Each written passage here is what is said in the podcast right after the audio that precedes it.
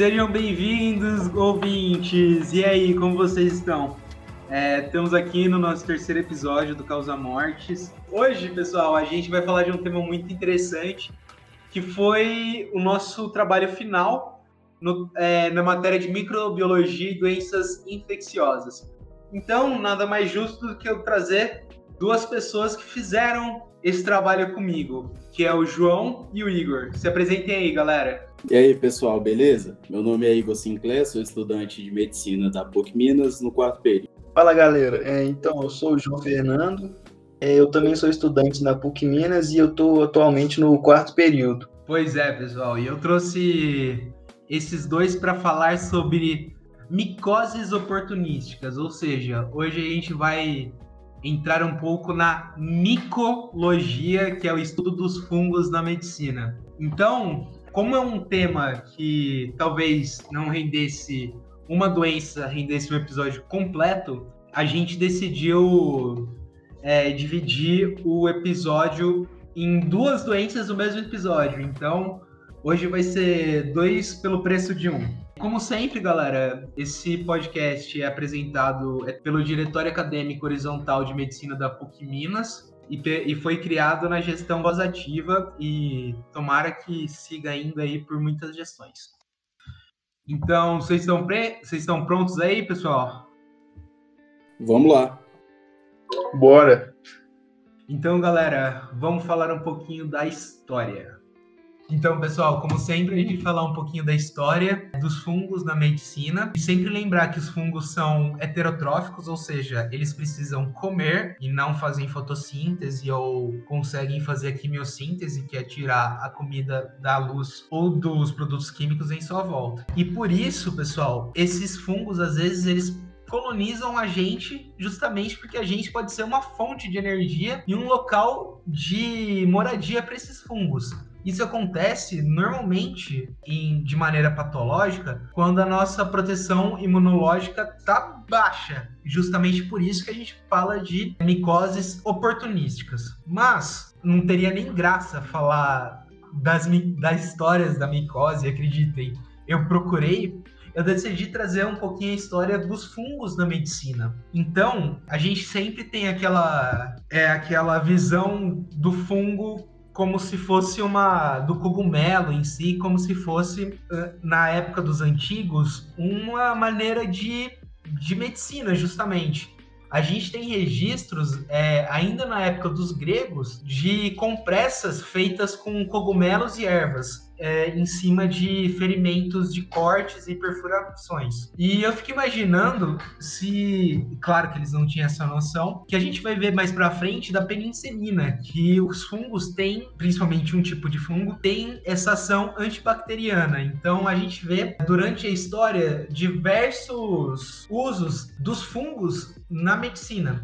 Além disso, galera, a gente também tem aquele, aquela visão do, dos fungos como veneno. Justamente, é, a gente tem hoje o conhecimento que vários dos fungos, dos cogumelos, principalmente visíveis a olho nu, são comestíveis, só que isso não foi sempre assim, isso não foi sempre catalogado. Então a gente tem registros de durante a colonização no Brasil para descobrir quais fungos eram comestíveis, quais cogumelos poderiam ser servidos sem dar um piriri ou até matar uma pessoa, os portugueses faziam os escravos ou os índios capturados provarem os cogumelos que eles encontravam na mata, né? Então, é, é aquela história, né? Que todos os cogumelos são comestíveis, entretanto, alguns deles apenas uma vez.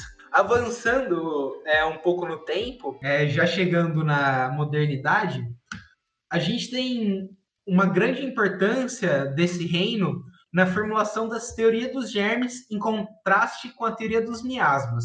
É, a teoria dos germes, pessoal, é justamente essa noção que a gente tem hoje de que micro-organismos podem sim causar doenças. Por quê? Porque antes dessa noção, a gente tinha uma a chamada teoria dos miasmas, que era que as pessoas contraíam doenças a partir dos odores, dos cheiros, ou seja, é, um lugar que é mais mal cheiroso estaria mais propenso a justamente o surgimento de doenças, seja desde dengue até, até cólera. E isso é importante por quê, pessoal? Porque antes, justamente, a gente tem aquela ideia do médico medieval e renascentista. Vocês já devem até ter visto do médico que usa aquela máscara de pássaro, justamente porque eles enchiam essa máscara de pássaro de flores e ervas. Por quê? Porque eles achavam que o cheiro dessas flores, dessas ervas, iria bloquear a infecção vinda do cheiro ruim dos mortos que eles davam. E é muito interessante isso, né? Como que a história e como que a ciência funciona, porque eles fizeram uma, uma observação casuística, né? Tipo, de problema e causa, que até faz sentido. Um lugar mais sujo, mais mal cheiroso, tem propensão a ser ter mais doenças e tudo mais. Só que eles não sabiam muito bem por quê. E foi só mais pra frente que eles tiveram a noção justamente dos micróbios como criadores de doenças. E é engraçado, pessoal, que uma das primeiras pessoas a fazer essa correlação entre a possível ligação de fungos e doenças foi o pai da epidemiologia, o famoso Jon Snow, que não é o do Game of Thrones e todo mundo já tá cansado dessa piada. Por quê? Porque, é, pessoal, quem não sabe essa história, o Jon Snow ele foi o primeiro médico a fazer de maneira mais científica um rastreio epidemiológico que ligou os surtos de cólera que ia sofrendo na época justamente com o consumo de água de certos poços e aquele poço, que nem a gente tem em filme, que tem a Roldano, o Baldinho e tudo mais. Aquele bem clássico de é, filme antigo. E qual que foi a correlação inicial que ele fez? Que foi errada, pessoal. Ele pensou, já que essa teoria dos germes estavam estava começando a se propagar, ele via que aqueles poços eram tomados por fungos. E quando ele observava a água desse, desse poço, ele conseguia ver diversos micro-organismos e não conseguia identificar exatamente o que era o causador da cólera. Logo, ele fez a teoria da cólera fúngica, que hoje em dia a gente já sabe que não é correta porque a cólera é causada por uma bactéria. E é interessante isso, pessoal, porque hoje em dia a gente pensa, ah, é tão básico a gente pensar uma doença ligada a um ser microscópico e é tão fácil a gente pensar também que existem fungos microscópicos, porque a gente já sabe, desde as leveduras que a gente aprende na escola, que existem fungos microscópicos.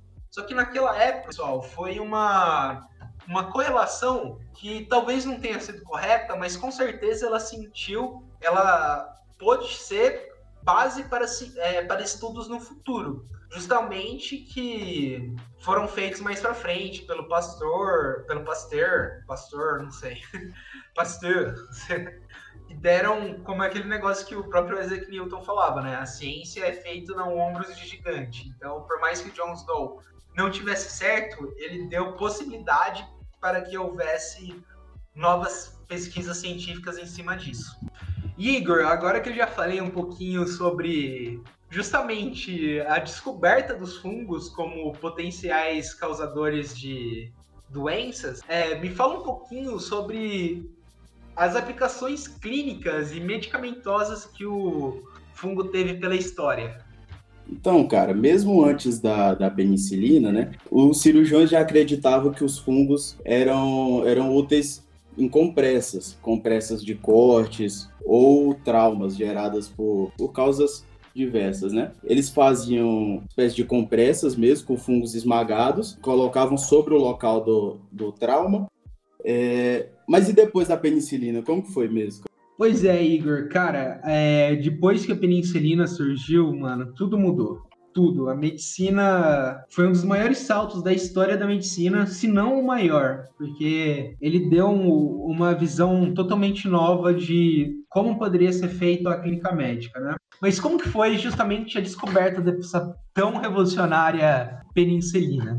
Foi de uma maneira bem engraçada e feita e feita a partir de um descuido do cientista escocês Alexander Fleming, que por preguiça ou descuido deixou uma placa de Petri, que é aquela plaquinha que a gente cresce cultura de bactéria, destampada em sua mesa, que era na frente de uma janela. E com o vento e com a circulação do ar, uma série de fungos se depositaram nessa placa e começaram a colonizar, atrás dos nutrientes e tudo mais.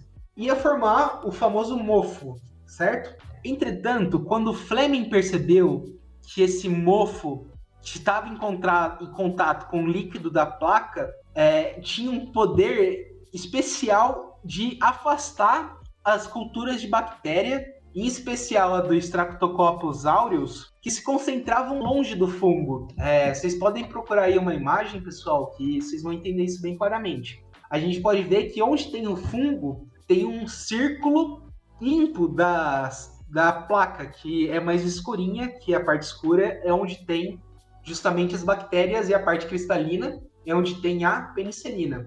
E vendo esse fenômeno, o Alexander Fleming criou uma hipótese e que depois foi descoberta de que o fungo possuía um forte fator antibiótico que ele chamou de penicilina, porque quem soltava penicilina eram fungos da ordem Penicillium, que, cara, foi extremamente importante, porque, galera, antes é, vocês já devem ter visto em filmes ou na aula de história, às vezes um cortinho extremamente superficial, se infeccionasse, poderia levar um cara que era totalmente saudável à morte, né? A gente tem vários exemplos disso na história. Inclusive, eu acho que o próprio Alexandre o Grande foi morto por causa de uma infecção de um corte que ele teve lá na Índia, Paquistão, algo assim. Então imagina as vidas que poderiam ter sido salvas caso a penicilina e o antibiótico realmente efetivo já existisse antes. O que, que isso ensina pra gente na parte científica, pessoal? Que o próprio Fleming falou. O mais importante para essa grande revolução, para essa grande descoberta evolucionária, não foi a sorte, não foi o fungo ter se depositado lá e o fungo ter a penicilina mas sim ele ter visto aquilo e ter justamente intrigado e pensado, hum, mas por que as bactérias estão se afastando de onde tem o fungo? Por que isso acontece? Ele, ou seja, ele observou o fenômeno e se mostrou interessado em entender o que estava acontecendo, né? Isso é muito importante na ciência, pessoal. A gente sempre, sabe, tentar avançar o nosso conhecimento e e, o interessante, pessoal, que a primeira grande prova de fogo da penicilina foi a Segunda Guerra Mundial, que aconteceu cerca de anos após a descoberta e a massificação da penicilina, né? Justamente porque, que nem a gente falou, muitas vezes é, esses cortes e ferimentos de batalha geravam infecções que na Primeira Guerra Mundial, na Guerra de Secessão, Guerra do Paraguai, tinha, levava inevitavelmente ao, à amputação do membro infectado, né? Todo mundo já viu essa história. Entretanto, com a penicilina, esse número de infecção foi brutalmente diminuído, brutalmente diminuído. Em comparação à Primeira Guerra Mundial, quando teve um cenário de guerra tão brutal quanto, só que não havia esse, esse remédio. A gente tem um, Inclusive, eu vi numa pesquisa que o número de amputação diminuiu em coisa de tipo 70% de tão revolucionária que a penicilina foi. E falando da penicilina na Segunda Guerra, o João, me fala dois fatos interessantes que a penicilina teve na Segunda Guerra Mundial. Então, galera, é, uma primeira curiosidade que está envolvendo a penicilina com a Segunda Guerra Mundial é que naquela época os alemães não tinham uma produção muito significativa até os últimos meses da guerra, né? Eles não produziam bem até é, o finalzinho da guerra. É, entretanto, a gente teve um atentado em 1943, em que o Hitler é, teve alguns ferimentos leves, só que devido a esse atentado, ele teve uma grave infecção. E para salvar o grande Führer, né, como eles falavam, é, os médicos alemães eles organizaram uma operação e essa operação tinha como objetivo roubar a penicilina do, dos leões abatidos e dos hospitais da Cruz Vermelha. E é, devido a isso, né, e a penicilina, o Hitler não morreu de sepsis em 1943, que era uma possibilidade que havia com esse atentado.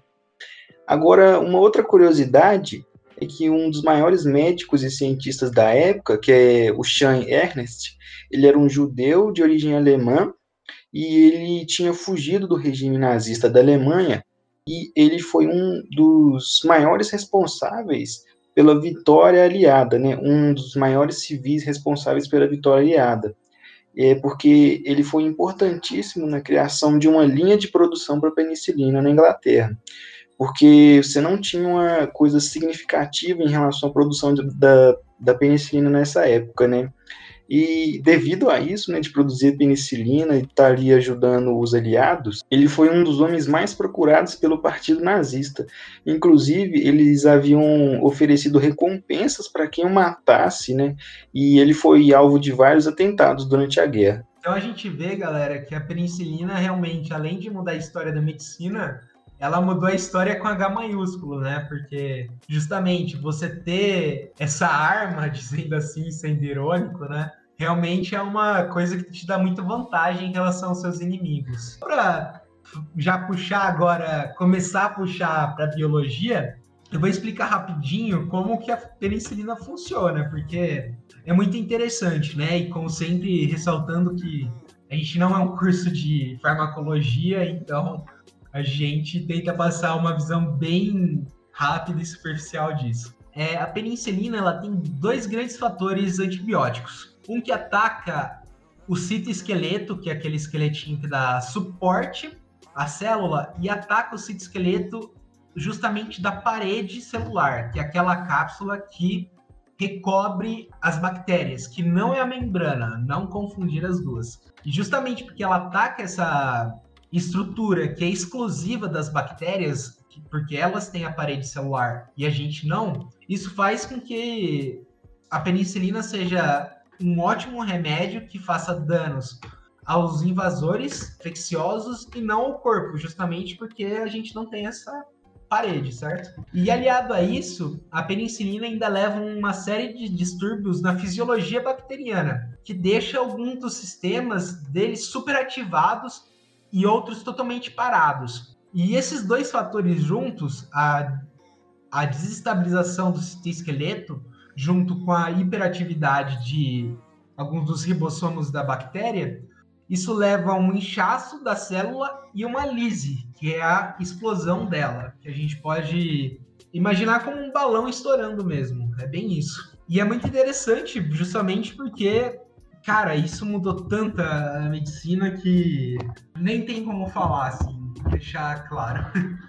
E agora que eu já falei um pouquinho dos fungos do bem, que estão aí para ajudar a raça humana, vamos falar dos fungos do mal, que causam doenças na gente. E a gente escolheu duas micoses oportunísticas, justamente, e a primeira é a esporotricose. E para falar um pouquinho da epidemiologia da esporotricose, Igor, me fala aí. Então, a esporotricose é uma doença causada principalmente pelo fungo Sporotrix schenck, e esse fungo ele possui variantes regionais. E uma dessas variantes, inclusive, é 100% brasileira. A gente tem esse mérito aí. É, ela é chamada de Sporotrix brasilienses. Além disso, como eu falei que possui variantes regionais, ela é uma doença mais comum em países subdesenvolvidos de clima mais quente, predominando nas Américas aqui inclusive. E ela não é uma doença que você vai perceber que todo ano tem um surto, não é. Ela tem surtos esporádicos, inclusive o maior que a gente teve no Brasil foi na década de 90. É, além disso, ela tem basicamente duas formas de transmissão. Ela pode se dar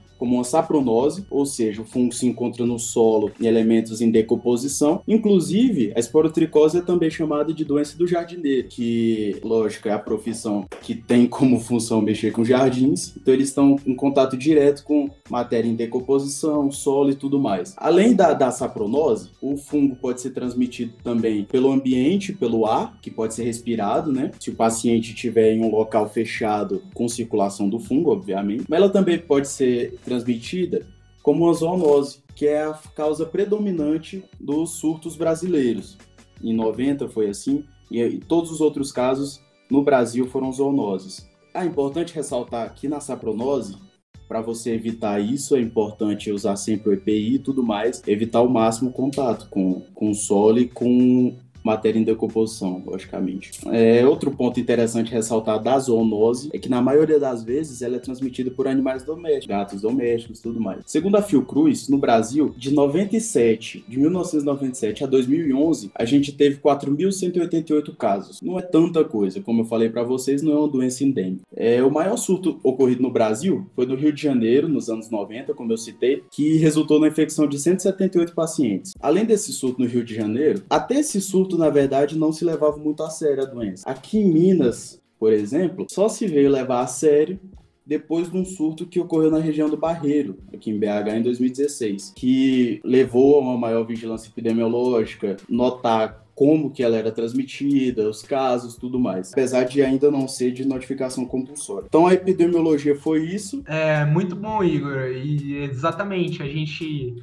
vê que essa doença ainda não é de notificação compulsória, por mais que isso ainda seja muito debatido. A própria professora Juliana, que é a nossa professora de microbiologia e doenças infecciosas, falou que, na opinião dela, deveria ser de notificação compulsória, porque sobretudo em animais, pode causar um grande dano, sabe? É uma doença feia. Vocês podem procurar fotos aí. É, agora falando um pouquinho da fisiopatologia e quadro clínico, a esporotricose, como boa parte das infecções fúngicas, é uma doença justamente oportunista, tanto que vem daí o nome do nosso podcast, sendo mais comum em pacientes que apresentam problema com a imunidade. Tanto isso não é via de regra. Pessoas que têm muito contato justamente com de maneira mais diária e recorrente como por exemplo os veterinários, podem também desenvolver um quadro dessa doença. Inclusive, a professora Juliana contou de uma história de umas alunas dela da veterinária que adotaram um gatinho e ele tinha esporotricose e cuidaram dele e tudo mais. Só que só do contato que essas alunas tiveram, as três desenvolveram quadros patológicos da doença.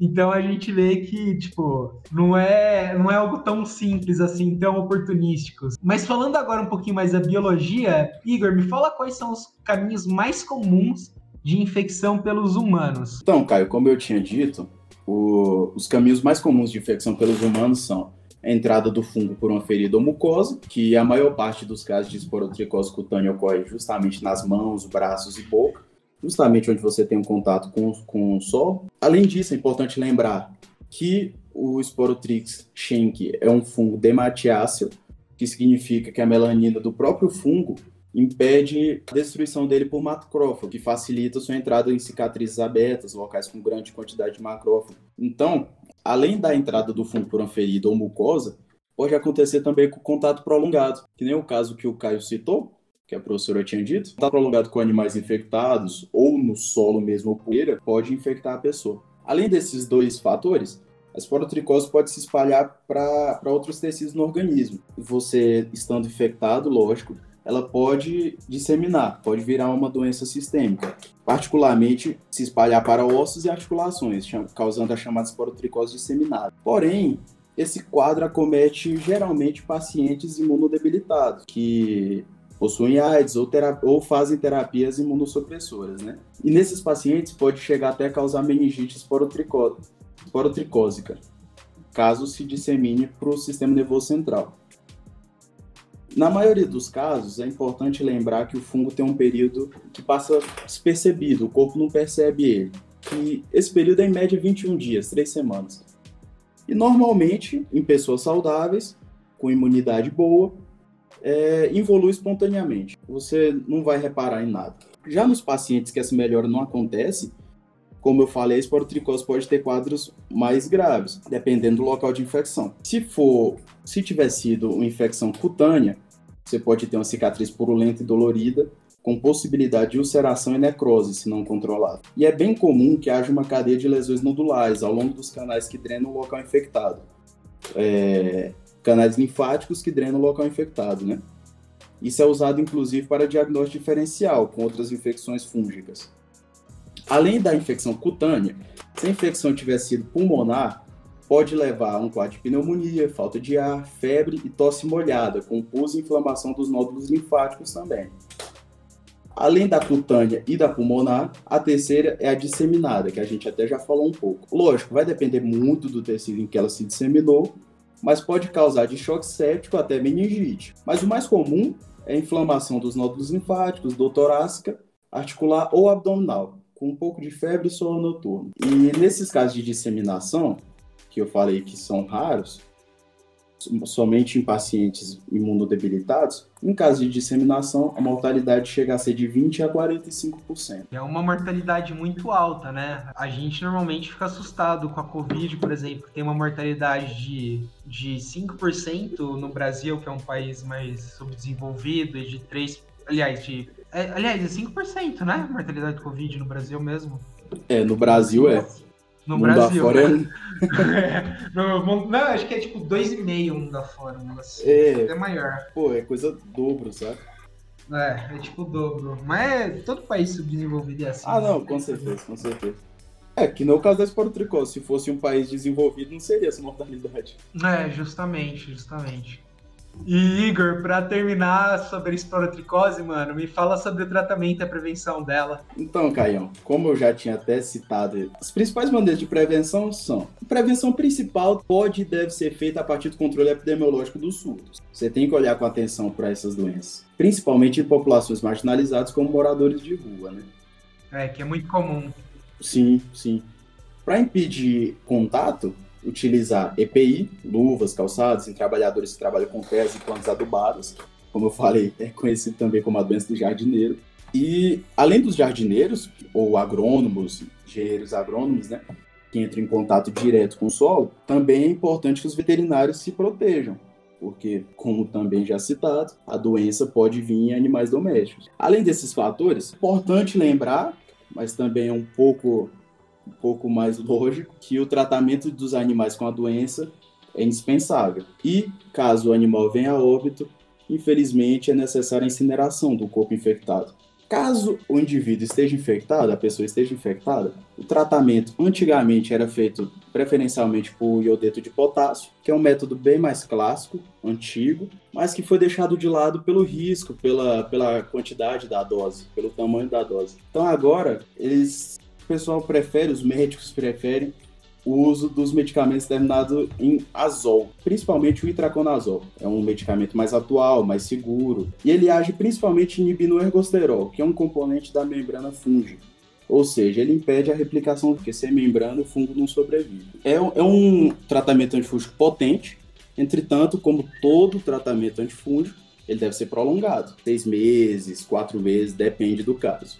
Perfeito, Igor. É, justamente a gente vê que a gente vai ver, inclusive na próxima doença, que o tratamento fúngico as, tem que ser longitudinal, porque os fungos eles têm uma capacidade de colonização que é impressionante. Eles estão por aí em quase todo lugar, sabe? Então Verdade. eles têm realmente que ser muito adaptáveis e o tratamento não pode ser justamente parado no meio, porque pode ter risco desse fungo, dessa infecção, criar uma resistência.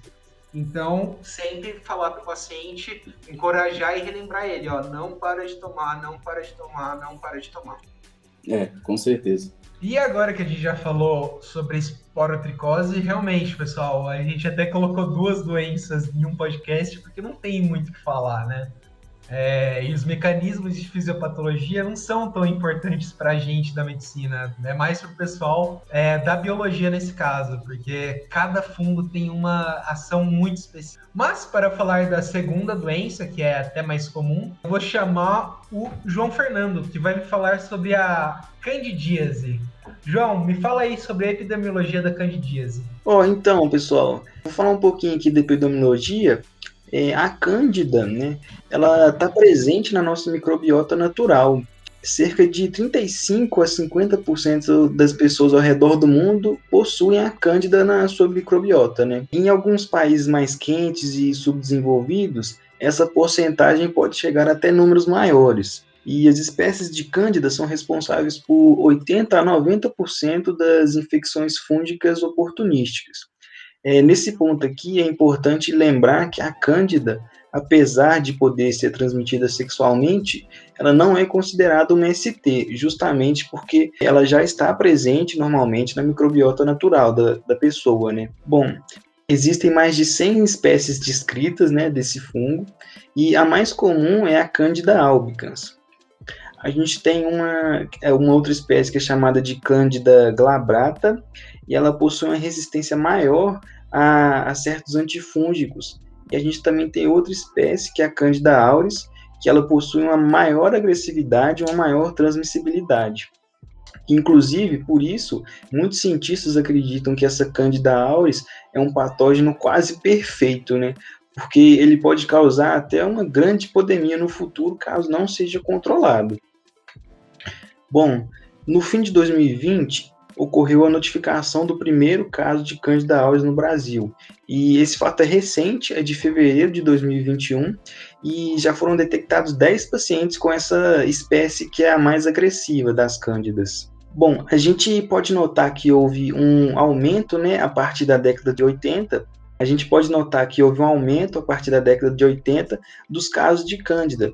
Isso aí vai estar muito relacionado aí, é, ao aparecimento do HIV e da AIDS, onde você vai ter uma baixa imunológica e a Cândida, né, é, o fungo oportunista, vai aproveitar é, dessa deficiência imunológica do paciente e justamente nessa época, você vai começar a ter um aumento expressivo no número de pacientes que têm candidíase. Como já foi falado, a cândida já está na nossa microbiota natural, né? E essas taxas de, de pacientes com cândida aumentam significativamente em pacientes que estão em, é, imunossuprimidos, é, são portadores de HIV, possuem extremidade ou estão ou então estão hospitalizados é, usuário de próteses, diabéticos e pacientes sob tratamento quimioterápico. Ou seja, é no geral, quando você tem uma baixa imunológica, né, é, você tem uma maior probabilidade de desenvolver candidíase.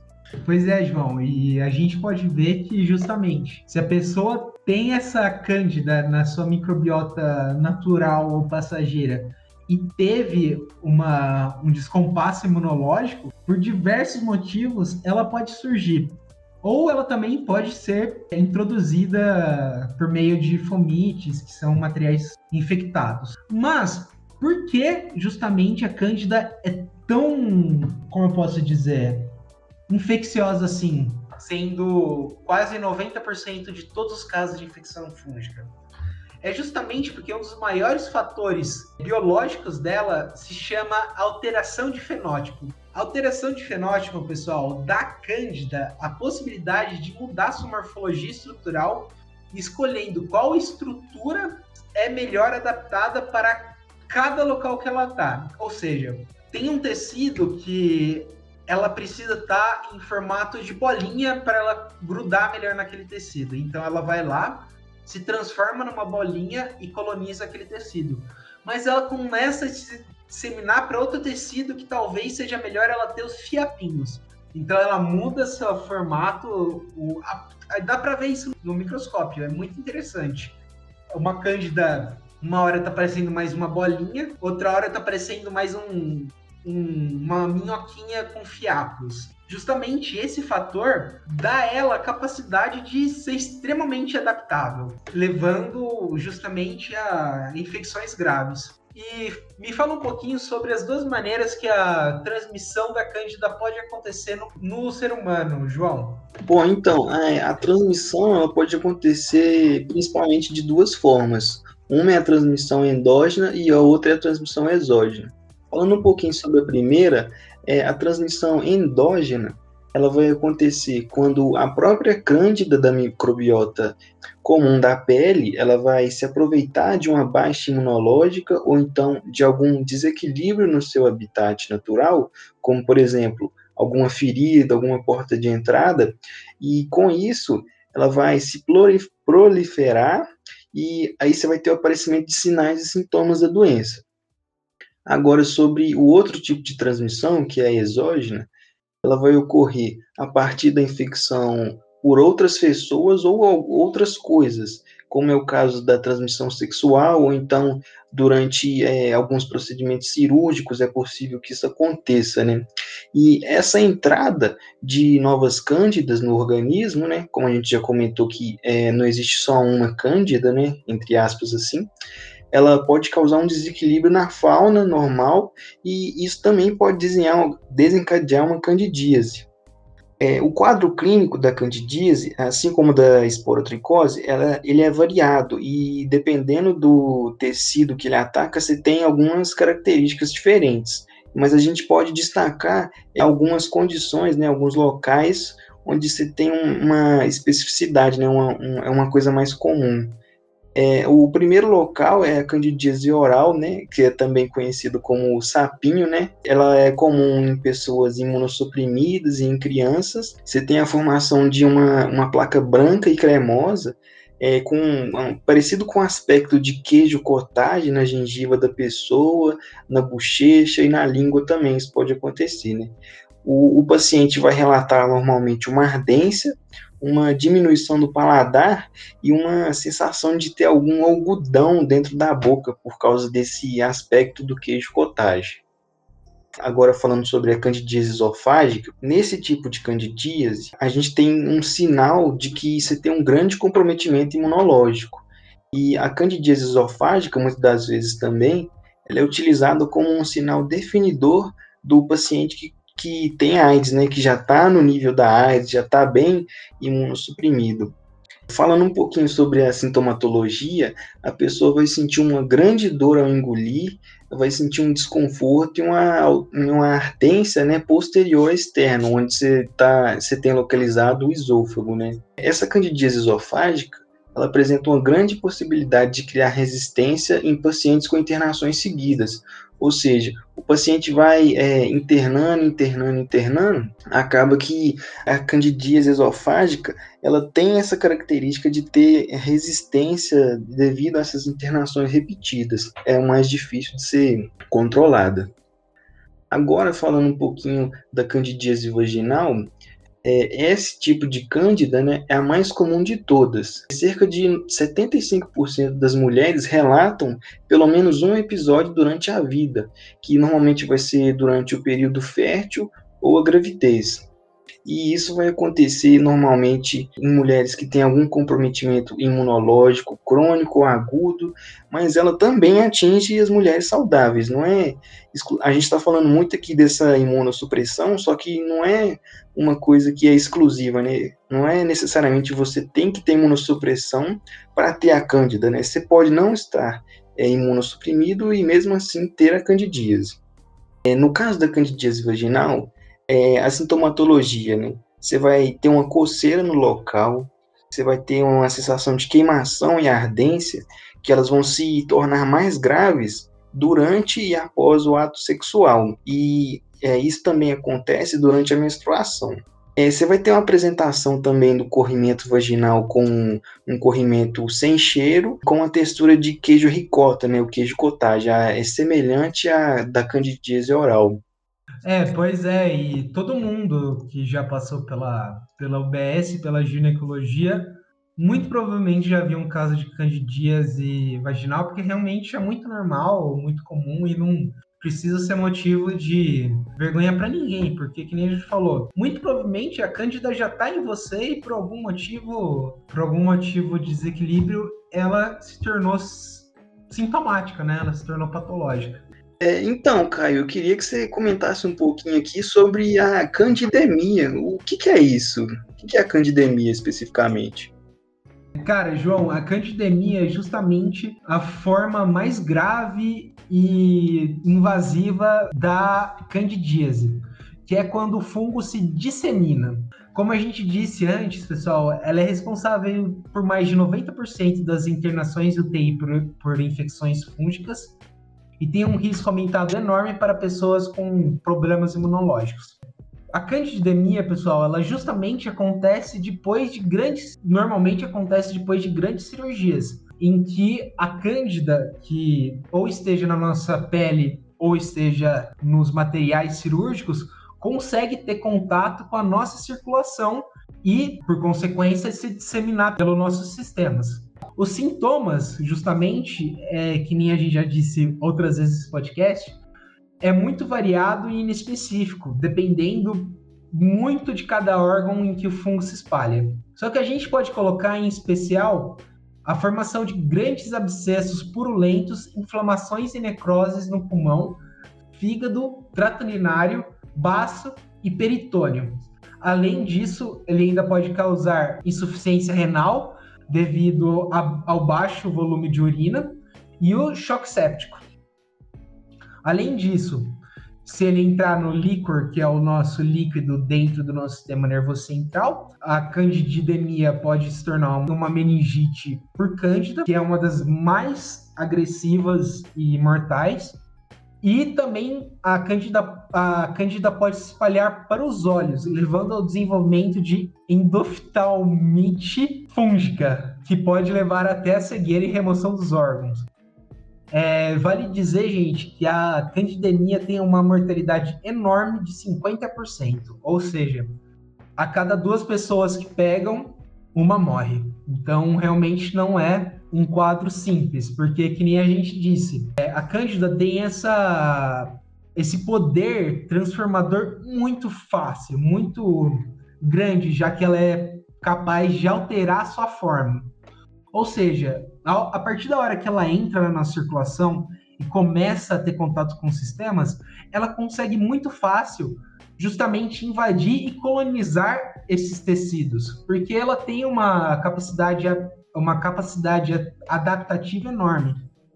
Então, tem sempre que tomar muito cuidado na parte cirúrgica, justamente cuidar da desinfecção tanto das mãos do médico quanto dos aparelhos e também sempre tomar cuidado justamente com pacientes imunossuprimidos, porque para um paciente imunossuprimido sair de um caso de cândida, por exemplo, esofágica e ter uma cândida disseminada é muito fácil e a gente tem casos disso na literatura, principalmente justamente na época do do auge da AIDS. Hoje em dia não é tão mais comum porque a gente tem justamente o tratamento contra a AIDS, que impossibilita justamente várias dessas doenças que se adaptam melhor ao corpo imunossuprimido, né?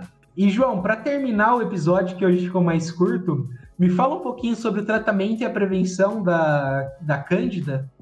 Falando um pouquinho sobre a prevenção agora, é muito importante você manter uma boa higiene genital e uma boa higiene oral, né? Bom, em especial aqui para as mulheres, né, utilizar a calcinha de algodão, porque elas permitem um melhor, uma melhor transpiração, né, e não é recomendado utilizar algum tipo de calcinha que não permitem essa transpiração ou que sejam muito apertadas, né, porque você vai criar um ambiente propício para o fungo se proliferar.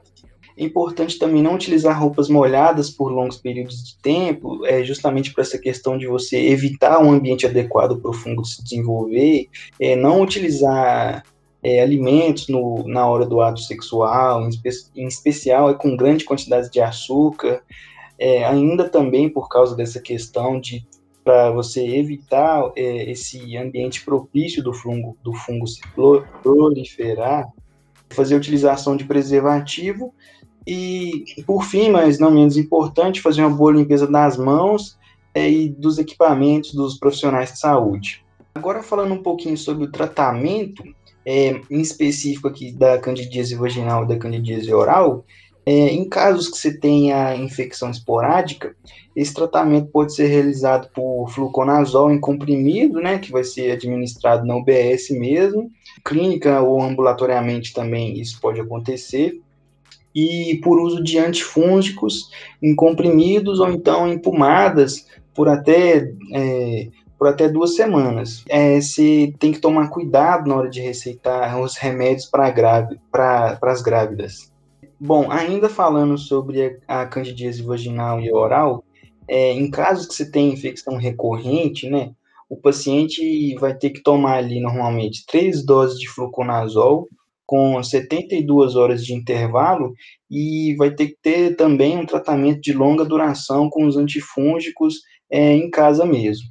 Agora, passando para o tratamento da candidíase esofágica, devido à, é, grande possibilidade, como foi comentado ali no episódio, da criação de resistência de, da cândida nesse local, é, sobretudo nos pacientes que têm essa imunossupressão, esse tratamento normalmente é mais agressivo, né, para evitar essas maiores complicações.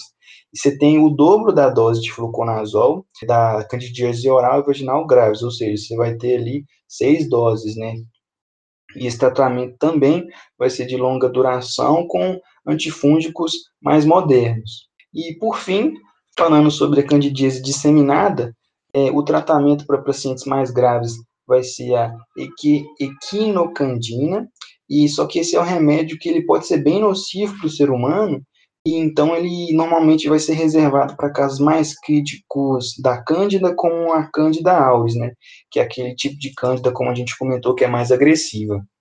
E o fluconazol, no caso da disseminada, ela vai ser o mais comum nos pacientes estáveis, e você também vai ter a utilização de antifúngicos em longa duração é, após a internação né, do paciente.